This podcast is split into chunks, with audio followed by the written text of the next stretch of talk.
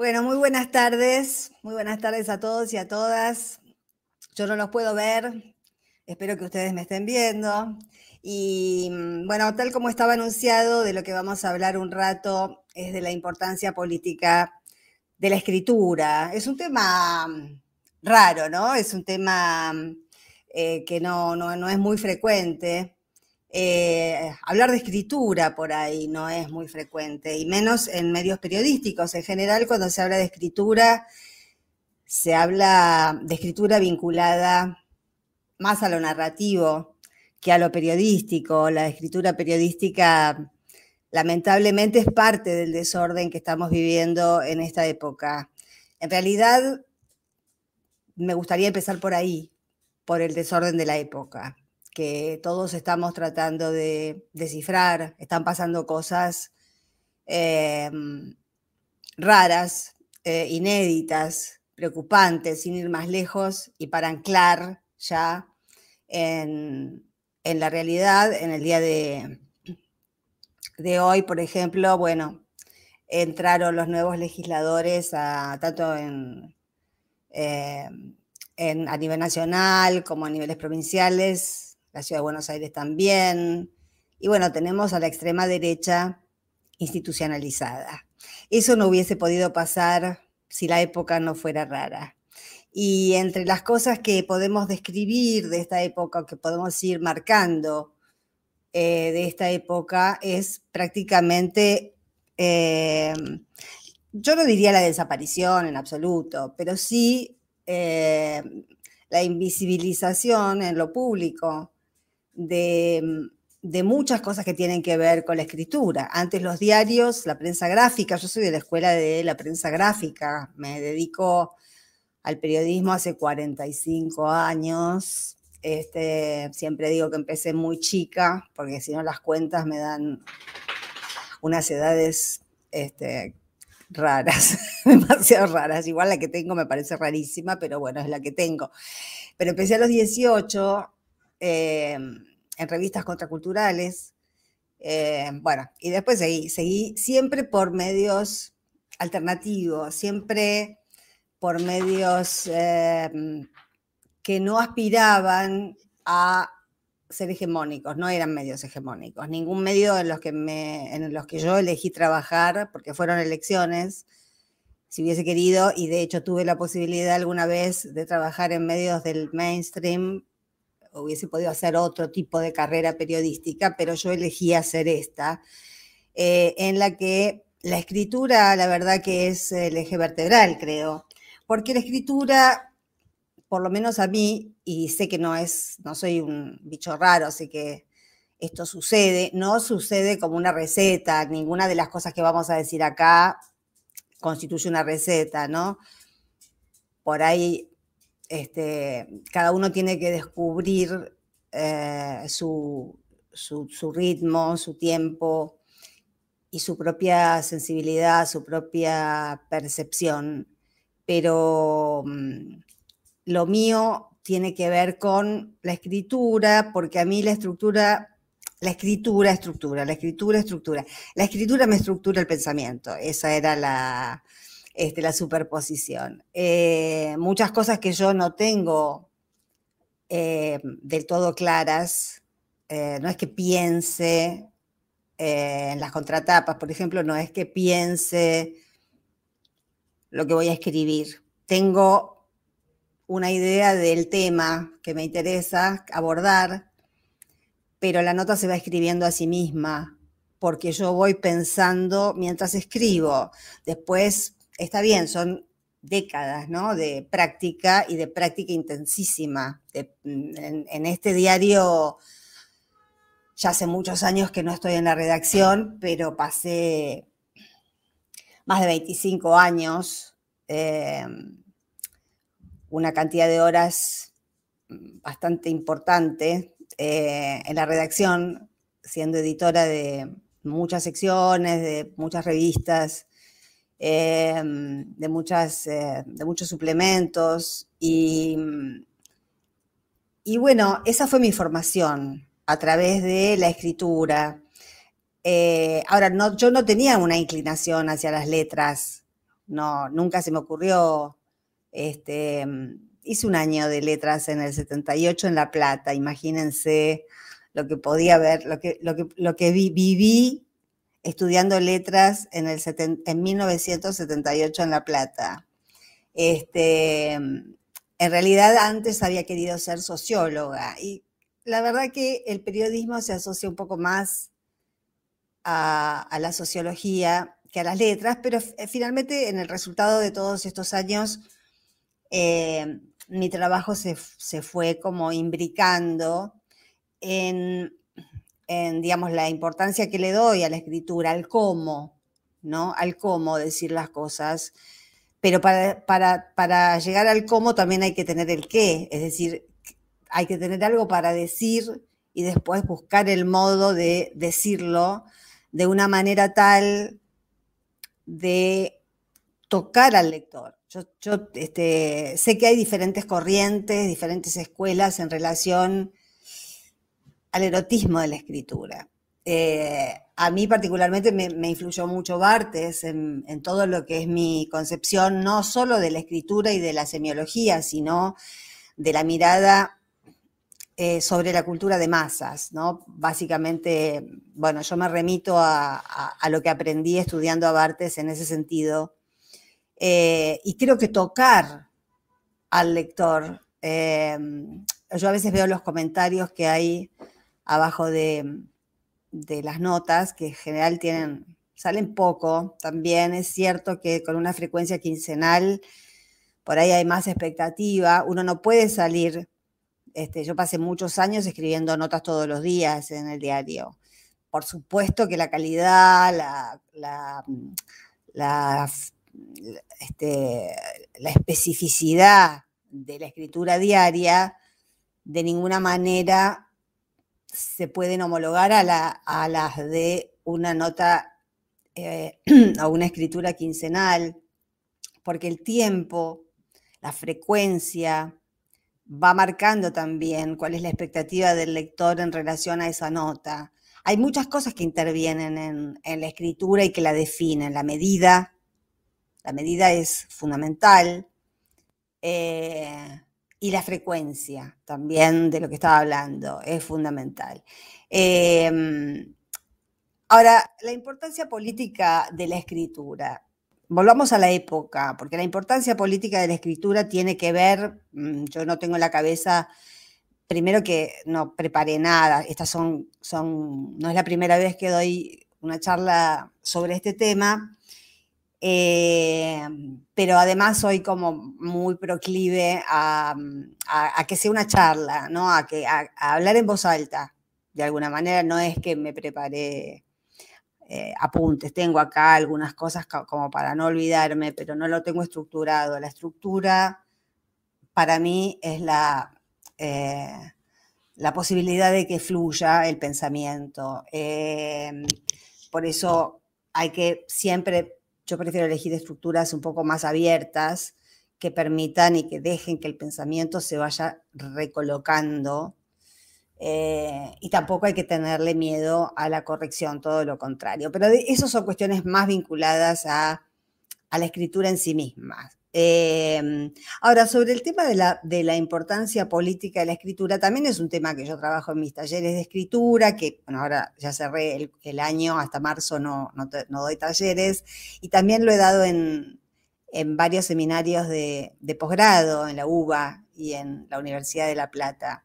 Em, y es curioso porque el otro día yo estaba entrevistando a Luisa Valenzuela, eh, ella acaba de reeditar un libro que son sus escritos periodísticos. Tiene como 40 libros de ficción, de narrativa publicados, pero trabajó 12 años al lado de lo, que, de lo que es mi historia. La de ella parece larga, pero eh, es, eh, es breve. Bueno, yo no tengo 40 libros de narrativa publicados, tengo muchos libros publicados, pero deben ser unos 17 más o menos. y de ellos eh, la minoría es narrativa, el resto es ensayo o, crónica o prosa poética.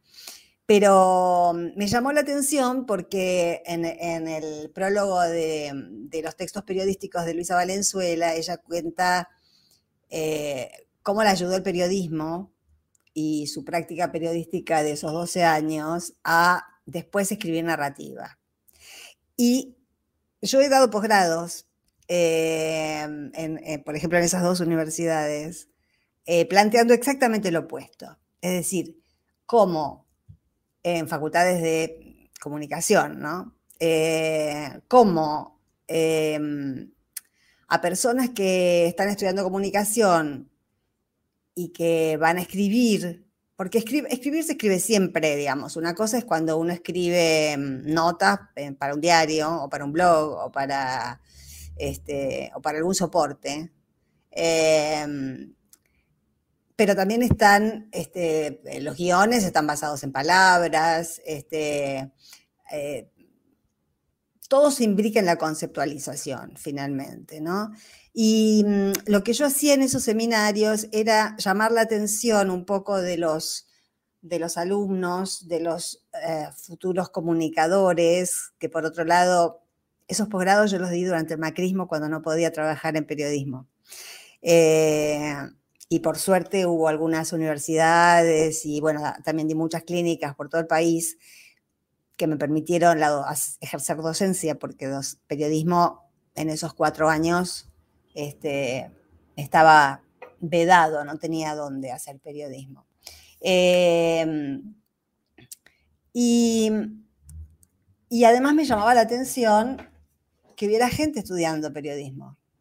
O sea, comunicación, la comunicación es mucho más amplia que el periodismo, pero pero muchos de esos que estaban ahí, muchos de esos chicos y chicas que estaban ahí, querían ser periodistas y a mí me llamaba mucho la atención porque yo pensaba, pero si acá no se está haciendo periodismo, en la Argentina no se está haciendo periodismo, en el mundo se está haciendo muy poco periodismo.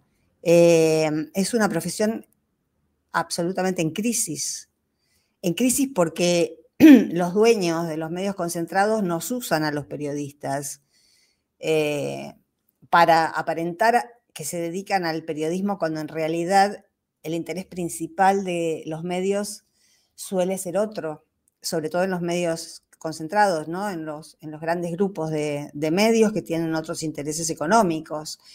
Em, ahora, más allá de eso, que es algo al pasar, em, algo al pasar en esta charla, daría para otra charla que hacemos con el periodismo.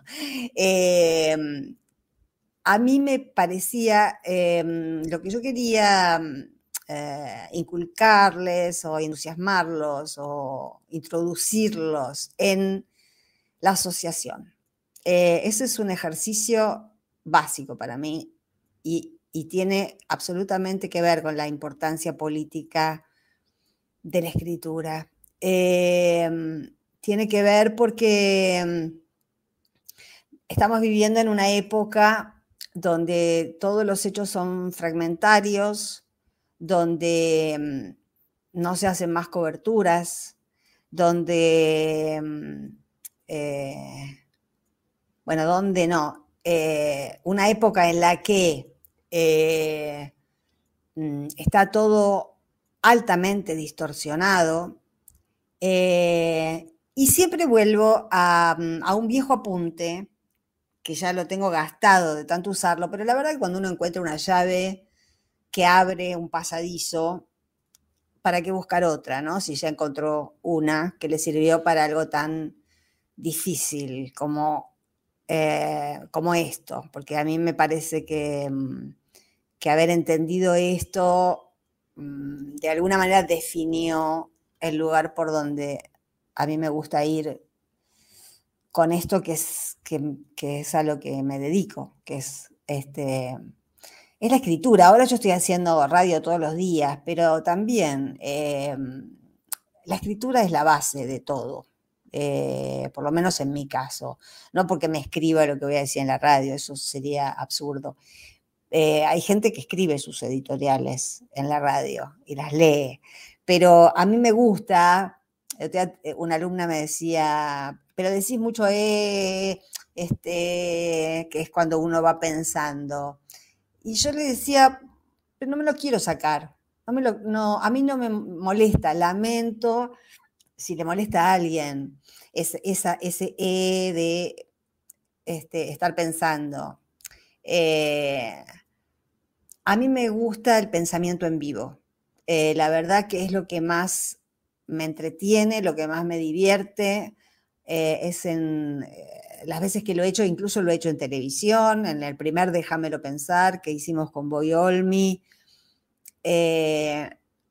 no teníamos guion y teníamos dos o tres ideas de base y salíamos al toro en vivo todos los días a las 4 de la tarde y encontrábamos algo, algo ahí, ¿no? Es como una adrenalina extra que a mí me parece que da frutos cuando uno tiene un poco de, seguridad y algo de base, ¿no? Algo de, algo de background leído, eh, leído e incorporado. Y ahí tenemos otro ítem que me parece muy interesante, porque nosotros hablamos de leer y escribir. Bueno, leer y escribir son los, dos pasos básicos de la alfabetización, pero después hay otras dos acepciones de leer y escribir, que tienen que ver con otra dimensión de la lectura y con otra dimensión de la escritura. Mucha gente que sabe leer y escribir, es decir, que está alfabetizada, no, eh, no puede ni leer ni escribir en la otra acepción. Eh, y para leer y escribir eh, en términos eh, de los que estamos hablando, no de, estar alfabetizados, sino de poder comprender un texto, de poder asociar un texto, de poder vincular un texto con otro, de poder vincular un hecho de la vida real con un hecho de ficción que estamos leyendo. A eso me refería cuando este, hablaba sobre mis clases de posgrado, en los posgrados esos que, di en ese, en ese tiempo tan difícil. Em, yo les decía que muchas veces cuando uno se dedica a, a cuestiones como el periodismo, como, bueno, cualquier otra, este, o cualquier otra cosa, en realidad, eh, toma la lectura de narrativa como, bueno, como una o como un entretenimiento, yo reivindico mucho eh, la posibilidad del entretenimiento. Siempre se limita la idea del entretenimiento a a Tinelli, por ejemplo, o a los programas cómicos, o a Masterchef, o a, eh, bueno, o a cosas donde no hay que pensar, ¿no? Es como poner la mente en blanco. Eh, hay otros entretenimientos porque hay otros sujetos, otras personas, otro tipo de personalidades que se divierten de otra manera eh, o que se entretienen de otra manera. Para mí, entretener, esa, la misma palabra me lleva a pensar en un descanso de uno, ¿no? Es entre que me tengo y, me vuelvo a tener. Entre que me tengo y me vuelvo a tener, hay una pausa que, que es el entretenimiento. Y muchas veces la narrativa es esa pausa entre pensar en uno y volver a pensar en uno, entre los problemas que tengo y los problemas que voy a tener mañana, ¿no? Y en el medio coloco un tiempo que es un tiempo de irme a otro lado con la mente, de estar en, otra época, de estar en otros lugares, de ser, de ver eh, o de enterarme de lo que le pasa a otras personas eh, que son personajes de ficción. Eh, y ahí vamos a cómo muchas veces la ficción puede hay, en general como un equívoco con la ficción, ¿no? con la narrativa. La misma palabra, eh, ficción, da cuenta, por eso a veces yo prefiero hablar de narrativa, no de ficción, porque ficción, no ficción son categorías editoriales, ¿no? que me parece que en la realidad muchas veces están borroneadas o se superponen. Eh, recién vi un ratito del acto de Asunción de los legisladores nacionales, bueno, parecía un híbrido de géneros, no parecía este, periodístico, parecía una mezcla ¿no? de, realidad y distopía. Eh, una legisladora jurando por las víctimas del terrorismo, 40 años después. Este, en fin, este, no es una cuestión argentina. La Argentina tiene sus particularidades, pero eh, en el riesgo de que no me estructuro las charlas es que soy un poco desordenada, pero espero que todo junto después eh, tenga sentido. Eh, yo decía, em, a mí me impactó mucho cuando era muy chica eh, y creo que también les estoy dando como claves de, ya les hablé de Bartes, que es como un pilar en mi mente. Y otro pilar en, en mi mente porque de verdad son, yo les digo linternas, ¿no? Eh, son personajes que podrían ser otros, eh, pero son con los que yo me topé en el camino, ¿no? Em, es eh, Manuel Escorza, un novelista peruano que murió muy joven en un accidente de aviación, que participó, formó parte del boom latinoamericano de los 60, que fue periodista.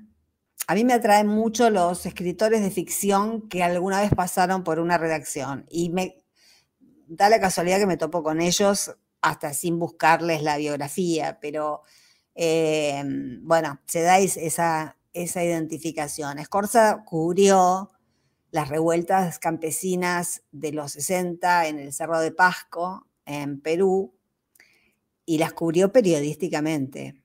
Es decir, con el contrato del periodismo, porque acá hay que, si uno habla de mixtura, lo mejor es dejar desde el principio en claro que lo que yo siempre propongo, porque me parece que da una escritura mucho más fluida, mucho más interesante, mucho más personal, es la mixtura entre recursos narrativos y recursos periodísticos. Pero lo que no puede variar nunca es el contrato, porque en la narrativa, ahí sí, eh, hay mucho de ficción. No tanto como creemos, porque toda narrativa parte casi siempre de algún núcleo biográfico. En realidad, yo creo que la narrativa es un recurso eh, humano que solamente algunos eh, afortunados pueden llevar adelante porque tienen las herramientas intelectuales para hacerlo eh, que nos permite sublimar la verdad. Eh, con lo cual, em, la ficción es ficción, pero muchas veces, más de lo que uno se imagina, es, este, bueno, ya que estoy mirándome a mí misma, me voy a sacar los anteojos porque me hacen reflejo. Este, pero más eh, de una vez, em, uno encuentra en las obras de ficción que más le gustan o que lo marcan o cuando investiga, que siempre hubo un núcleo biográfico del que el autor quiso em, de alguna manera sacárselo de encima. Y se lo saca de encima degenerándolo, aumentándolo, disminuyéndolo, eh, borrando datos, exagerándolo, llevándolos al paroxismo, es decir, a través de diferentes eh, recursos surge la narrativa, pero muchas veces con un núcleo que ha tenido lugar en la vida real. Y lo que le pasó a Escorza fue que cubrió esas revueltas campesinas que fueron sangrientas, fueron muy difíciles, la Pasco Corporation, no sé si le suena, es el folclore latinoamericano ha sido siempre así, ¿no? Siempre, siempre hemos estado peleando todos contra la Pasco Corporation. Es algo por el estilo, nuestro, nuestra vida de patio trasero. Eh, y después que terminó la cobertura periodística, cuando ya conocía a todos los personajes, había, él se crió en el Cerro de Pasco, con lo cual no estaba en un lugar desconocido, ahí había un núcleo biográfico, este, decidió escribir su saga de cinco novelas, eh, que empieza con Carabombo el Invisible, no, por redoble por rancas. Eh, y bueno, y escribió una obra que a mí me, cuando la leí de muy chica, eh, me deslumbró completamente, me, hizo asomar, primero me despertó un, espíritu latinoamericanista que no se me fue nunca y que mm, se volvió a vivificar enormemente eh, con el no al alca. Eh, eso fue como, como un regreso a las fuentes de mi adolescencia, pero estuvieron marcadas por, eh, por esas historias de esos cholos de Pasco, de, de, Huancayo, este, de, este, que, que, cultivaban una, una, vida con los valores, eso sí tenían valores, este, no como este, no como los que escuchamos ahora, que dicen que tienen valores, este, y, se, y se lavan toda la guita y, este, bueno, ya sabemos, no, no vamos a entrar en, esas arenas ahora. Em, y la verdad que la escritura de Scorza, a mí, mm, primero que me conmovió profundamente porque es una escritura latinoamericana, a mí me gusta mucho la narrativa norteamericana, este, no tanto la latinoamericana, pero la de eh, es muy impresionante, por lo menos a mí me deslumbró, porque mm, lo que hizo él, y esto, todo esto lo estoy contando para dar una idea de, de qué es la ficción o, qué es la narrativa para mí, y por qué me parece que hay que, eh, por qué el periodismo tiene que tomar elementos o los periodistas no pueden limitarse a mm, leer todos los portales, tienen que tener algún background de, un, extra de cultura general, de alguna manera, o un acercamiento a la narrativa para, eh, por un lado, para desmecanizarse, porque si no, eh, eh, estamos haciendo un trabajo muy mecánico y hace mucho tiempo que es muy poco apasionado. Eh, en general, ¿no? En general. Hay todo tipo de pasiones. Este, a mí me ha tocado vivir, este, conmigo se han apasionado mucho, pero no con una buena pasión, sino con una pasión espantosa, este, que es la de la persecución. Eh, pero bueno, todo eso se puede sortear cuando uno siente que está en su eje eh, y que, em, que, bueno, que más o menos mm, sabe qué le interesa hacer. Eh, yo no creo en, esas carreras periodísticas que, este, que están diseñadas con un ascenso hacia el mainstream. La verdad que no, nunca quise estar en, el mainstream. El mes pasado me llamaron para sumarme a un programa de televisión, no 679, uno de televisión posta.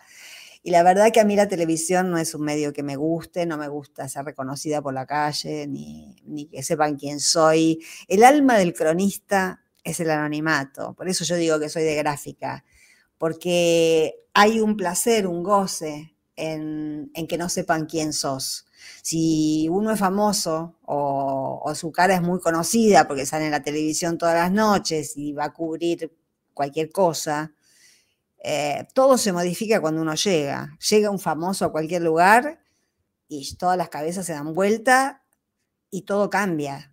Entonces, em, hay como una, este, como un placer en la escritura, y yo creo que eso todos los escritores lo tenemos un poco, ¿no? Como, todos somos un poco Salinger, ¿no? todos somos un poco fóbicos, este, salvo algunos que son vedettes, pero este, todos somos un poco fóbicos, o hay muchos que somos de la escuela de los fóbicos, y preferimos pasar eh, inadvertidos. Otra, otra linterna eh, que, en realidad tiene, es la que más tiene que ver, este, y ya voy entrando en, la recta final de la exposición, así después podemos ver si contestamos algunas preguntas. Otra linterna para mí hace muchos años es Orwell, George Orwell, y sobre todo, no, ni siquiera su obra de ficción. Encontré un, un artículo hace muchos años este, la política y el idioma inglés. Y de vuelta, fue una clave, un pilar.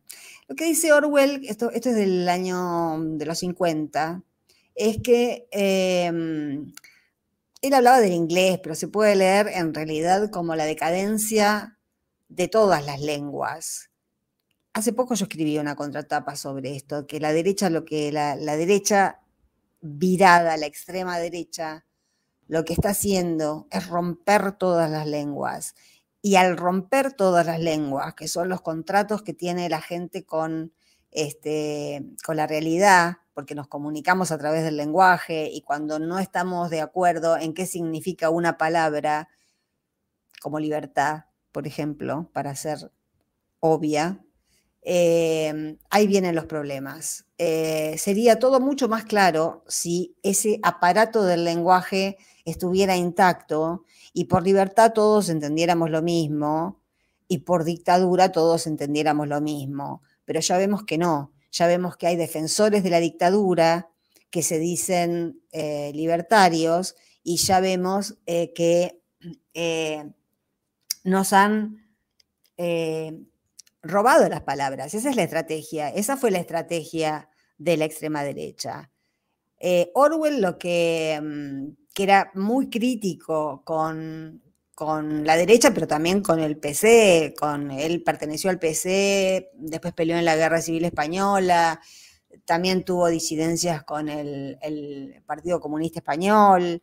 Em, él lo que dice en ese, en ese ensayo, que es un poco plomo, pero la verdad que es, eh, es interesantísimo, es que em, si uno se pone a ver eh, diversas piezas del lenguaje, cartas de lectores, em, eh, una crónica en un diario, em, algún folleto de cualquier cosa, un panfleto político, bueno, diversas piezas de escritura inglesa de la década del 50 y da los ejemplos, pone los ejemplos en el texto, en, el, en el, apunte ese, eh, lo que va a ver es que la mayor parte de la gente ya no piensa, y estamos en el 50, sino que usa lo que él llama piezas de gallinero prefabricadas, es decir, las frases hechas. Y lo que está pasando en este, en este momento, en esta época, es que todo eso se ha acelerado y se ha em, agudizado de un modo brutal con la digitalización. El otro día em, vi que salió en página un análisis de no cosas de Byung-Chul Han. Yo hice también una columna antes, eh, no me acuerdo en qué radio, si en la 90 o en la 530, pero este, em, es muy interesante ese libro por esta observación. Eh, el mundo digital en el que estamos todos sumergidos, eh, lo elijamos o no, es un mundo numérico, es un mundo sin relato. No hay relato, hay dato, hay información. Entonces, con nuestras vidas digitalizadas, lo que estamos haciendo todo el tiempo es dejarnos em, petardear la psiquis por datos desconectados los unos de los otros, se nos priva del contexto, nadie da contexto, se nos priva de la existencia de muchos territorios, no tenemos la menor idea de África, no sabemos lo que está pasando en Colombia, prácticamente no nos enteramos del intento de golpe que hubo la semana pasada en Bolivia, eh, ni de la marcha patriótica, ni, de la reivindicación de Arce por parte de, de Evo Morales, que al quien ya no pueden acusar de querer perpetuarse en el poder porque ya no está en el poder. Bueno, todas estas cosas que son centrales, y ni hablar de Chile. ¿Ustedes vieron grandes coberturas de medios argentinos sobre lo que está pasando en Chile? No, son notitas de color. ¿Por qué son notitas de color? Eso no es inocente. Todo el aparato, todo el dispositivo periodístico está em, eh, dispuesto de una manera tal que piquemos. La información se ha vuelto una picada, un poquito de queso, un poquito de salamín, una aceitunita, ¿no? Y así nos vamos alimentando. Byung-Chul Han, en No Cosas, dice que eh, el bombardeo informativo no es informativo, es deformativo. Esto es central. Esto es central. Eh, para no someternos a eso, es central que lo entendamos para no caer en la trampa de la falta de contexto. Al contexto, a lo que yo le llamo contexto, que es este hecho pasa porque antes pasó esto otro, por tal y tal y tal razón, eh, y está pasando de tal y tal manera, y es posible este camino o este otro, eso sería como una, una nota con contexto, no nos es dado así, porque eh, no nos están informando, nos están deformando la cabeza. Y por eso hay tanta gente alienada. Los quemabarbijos, los antivacunas, los votantes de mi ley no salen de un repollo, salen de esta deformación que Byung-Chul ubica en la digitalización y es posible que tenga mucho que ver, pero también tiene mucho que ver la concentración mediática, tiene mucho que ver los poderes reales y sobre todo tiene que ver la agonía del capitalismo. Eh, yo creo sinceramente que estamos eh, padeciendo la agonía de un, de un sistema que no da para más y no sabemos si nos va a llevar puestos o no. Eso no lo sabemos, pero que el capitalismo ya no tiene nada para ofrecer, no me cabe ninguna duda. Eh, ¿Cómo enlazamos todo esto que venimos hablando? Ya veo que se me fue el tiempo así volando, con la importancia política de la escritura. Em, yo creo que hay que escribir. Los que puedan, eh, yo siempre insisto, y hace 15 años que doy talleres de escritura y doy eh, talleres a principiantes, hay gente que ya publicó libros y eso, pero recibo principiantes, me gusta trabajar con gente que es la primera vez que escribe, porque hay demasiada santificación de la escritura. Parece que escribir, escribe el que sabe escribir. Y a escribir se aprende. A escribir se aprende como se aprende a cantar. Uno tal vez no salga ni barítono, ni, ni pueda actuar, ni ganarse la vida como, como cantante, pero si toma clases de canto, va a cantar mejor que antes de tomar las clases de canto si toma clases de cello, algo va a poder hacer con el cello. Y si toma clases de escritura, algo va a poder escribir. Y todos tenemos algo que necesitamos escribir. Eh, todos tenemos algo que necesitamos vomitar. La escritura para mí es eh, eh, expulsiva. yo creo en la, escritura expulsiva, la que te deja más liviano, pero para eso hay que tocar al lector y ahí, ay, qué poco tiempo tengo. Bueno, ahí vienen otras linternas, como Flannery O'Connor, por ejemplo, que cuando da consejos sobre cómo escribir narrativa y cómo tocar al lector, em, es, bastante sencillo.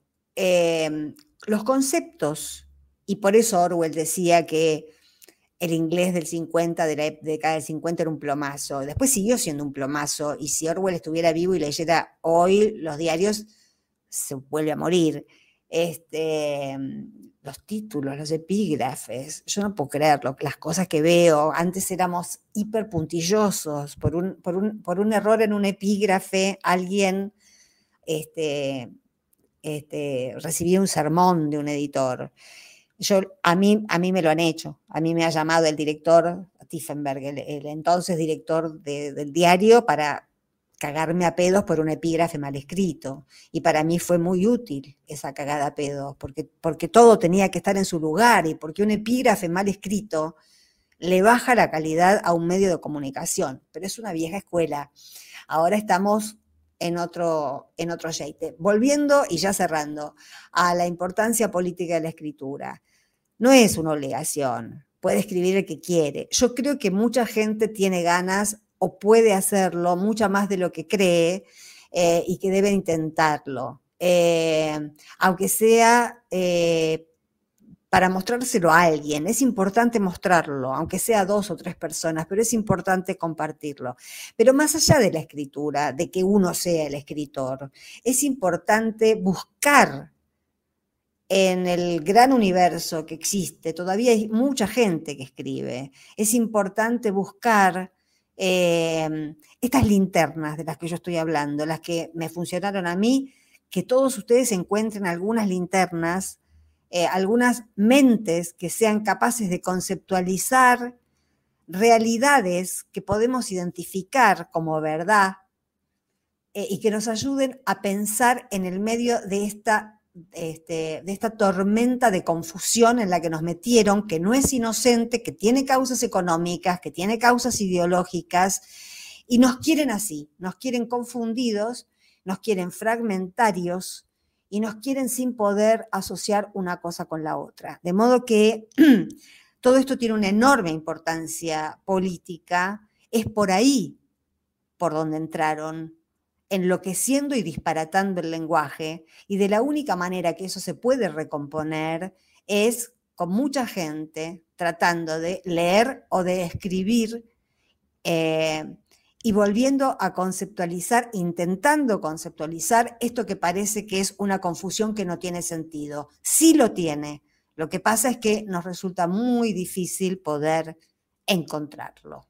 18 y 42 termino la exposición, a ver si, este, a ver si, bueno, acá hay una, una Cristina Chiring, Chiringuini. Sandra, tu mirada sobre las actuales formas irreverentes de referirse a otro público sin límites y sin referenciar la fuente de información. Bueno, a eso nos han acostumbrado las redes, ¿no? Porque primero se dijo que, que mm, por ejemplo, Facebook, que ahora es Meta, eh, era, bueno, por fin la democratización de la palabra. Es cierto, todo el mundo puede decir lo que quiera, no hay jerarquías.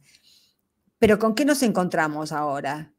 Con que necesitamos a esa gente que eh, sabía eh, sabía escribir, sabía investigar, sabía contar un hecho, sabía chequearlo. Eran tres chequeos los que había que hacer de acuerdo a los antiguos protocolos periodísticos antes de publicar algo. Y ahora venimos de años de leer servicios de inteligencia, partes de servicios de inteligencia. Eh, yo creo que no hay que mm, darle, prestarle atención a ninguna información que no venga de un medio, aunque sea, mm, bueno, sobre todo los medios alternativos serios que uno puede encontrar online, ¿no? Este, o diferentes medios que han cuidado su, su este, veracidad, eh, pero que todo lo que viene de, por el lado de mm, de, los, de, lo que yo veo gente que comparte cosas en internet y me ha pasado a mí también, ¿eh? Eh, es, la, es como una tendencia, este, una tendencia a la que te lleva el soporte, de no pensás, compartís y después te das cuenta que compartiste una mentira o algo que era carne podrida o una fake, como se dice ahora, y uno participa de eso porque no puede distinguir a un medio serio, a un medio periodístico, donde trabaja gente que tiene esa jerarquía, porque no todas las jerarquías, para, anular las jerarquías, hagamos la reforma agraria o la revolución francesa. Pero este, la verdad que anular las jerarquías para quedarnos sin gente que sabe, sabe escribir, sabe investigar y sabe contarnos las noticias tal como son y las cosas tal como pasaron, esa dejerarquización no sirvió, ni, sirve. Al contrario, fomenta la confusión. Otra, eh, las empresas a cargo del periodismo. La libertad de prensa se invocó en el iluminismo cuando había que derribar a monarquías. Pero ¿quién se hizo cargo de la libertad de prensa? La burguesía. Esto es Mm, creo que de Juan Pérez. En realidad la libertad de prensa era la libertad, este, eh, mm, sí, pudo tener un origen ahí, pero la libertad de, de prensa tal como la conocemos nosotros, viene de la revolución industrial y del derecho de los obreros a tener su prensa obrera, es decir, prensa sin capital que los únicos que tenían la libertad de expresarse eran los capitalistas en la revolución industrial, los dueños de las fábricas. Entonces, la libertad de expresión tenía que ver con eso, ¿no? Con que, con que también pudiera hablar el que no tenía capital. Eh, todo lo que se viene asociando con libertad de expresión vinculado a la CIP, a DEPA, bueno, a todo lo que ya conocemos, y ahora a que hay que bancarse que cualquiera diga cualquier cosa, porque esa es, hay que bancarse el, negacionismo, porque es su libertad de expresión. A mí me parece lo que acaba de pasar en el Congreso, que primero se admitió que se candidatearan eh, negacionistas, después lo votaron y entraron. Em, yo no creo en ese tipo de libertad, realmente. Acá murió mucha gente, hubo em, un genocidio este, atroz. Eh, es cosa juzgada, no son fotocopias de cuadernos. Todas esas causas eh, que tienen muchas perpetuas fueron exhaustivamente investigadas. De modo que no se puede volver sobre eso. La verdad que no. Eh, no para mí no hay, no, no ha lugar a ser este, partidario de terrorismo de Estado. No ha lugar. No la democracia no puede permitir lo antidemocrático. Este, la democracia no puede ser imbécil. Eh, y, admitir diputados negacionistas me parece que ha sido un gesto de imbecilidad por parte de esta democracia. Eh, bueno, y tengo uno más eh, de Giner Sergio Adrián. Grande, Sandra, ¿qué hacemos con nuestros compañeros de trabajo, familiares, gente que conocemos semejantes a los que querríamos decirles que son responsables del saqueo colonial y no podemos. Em, bueno, no sé si tenemos familiares y gente, em, compañeros de trabajo que son responsables del saqueo colonial. Bueno, sí, posiblemente sí. Este, yo, ¿sabes qué? Creo que hay que encontrar la manera de decir todo. Eh, Sí, porque vos viste que la extrema derecha entró y caló diciendo lo indecible.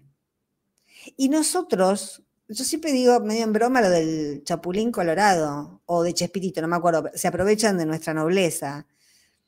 Nosotros estamos embebidos en una especie de progresismo raro que yo no comprendo, la verdad, eh, donde parece que no podemos decirle que no a nada, porque enseguida nos van a acusar de, dictadura. ¿Quiénes? ¿Los que están pensando en implantar de vuelta una dictadura? La verdad, este, yo creo que hay que encontrar, por supuesto que si hay gente querida, todos tenemos por ahí amigos o hemos tenido, yo no tengo, la verdad, este, ya me, me separé de toda la gente que en alguna etapa de la vida pudo haber sido macrista, digamos, no, no tengo nadie alrededor macrista, pero puede ser que en una familia convivan, claro, porque hay yernos, cuñados, gente que uno no elige, elige eh, otra persona querida. Este, no, le vas a, buscar el novio a tu hermana, por ejemplo, y se elige un macrista y te lo tenés que bancar en Navidad.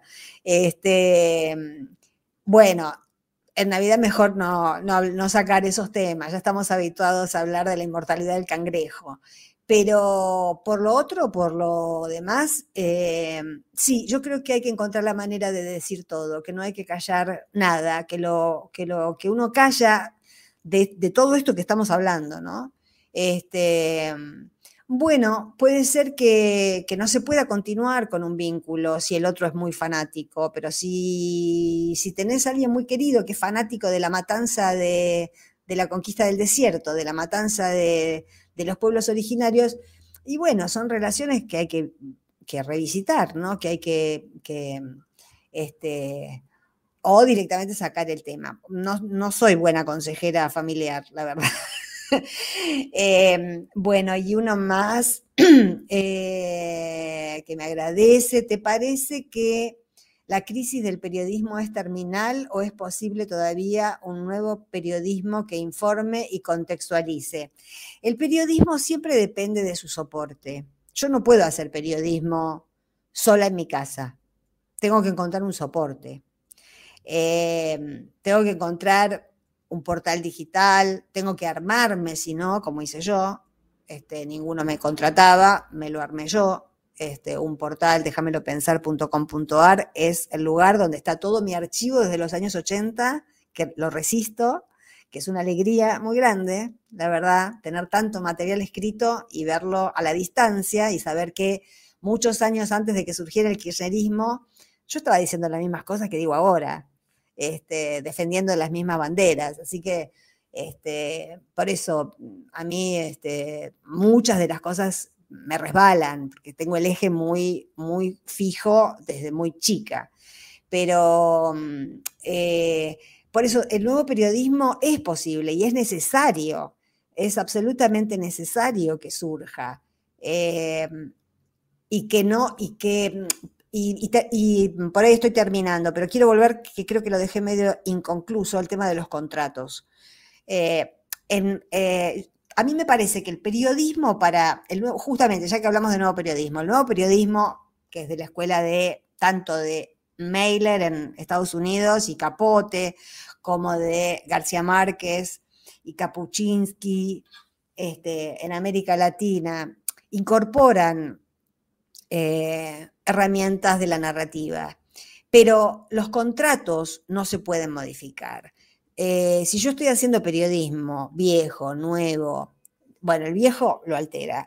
Si estoy haciendo un nuevo periodismo, puedo incorporar eh, este, recursos narrativos como, como, guiones de diálogo, como este, toques sensoriales, que es lo que lo que decía Flannery O'Connor, que lo hace que el, lector se sienta tocado. Cuando vos no solo das conceptos, sino que también describís un olor, describís un color, describís un sabor. Eh, cuando haces intervenir los sentidos del lector, ahí el lector empieza a sentirse involucrado. Eso es lo que pasa con la narrativa y no pasa con el periodismo que está escrito como un plomo. Pero el contrato es periodístico, Vos el diálogo lo podés poner con guion de diálogo, pero no podés inventarlo. En una ficción sí, en una ficción se puede inventar todo. En el nuevo periodismo se pueden usar herramientas de narrativa, pero teniendo muy en claro que los datos que uno da los tiene que tener chequeados y tiene que saber qué ocurrieron. Y los textuales que uno da no los puede inventar, tienen que surgir del habla de quien uno este, a quien uno le asigna ese textual. Eh, entonces, el contrato periodístico es ese. Los datos no se modifican, uno puede estar a favor o en contra de lo que sea, pero no puede estar a favor o en contra de algo que no pasó. Eso es lo que vivimos durante el macrismo. Eh, y todavía, porque los medios siguen siendo los mismos. Mucha gente que está a favor o en contra de cosas que no pasaron. Eh, eso es lo peor que puede pasar.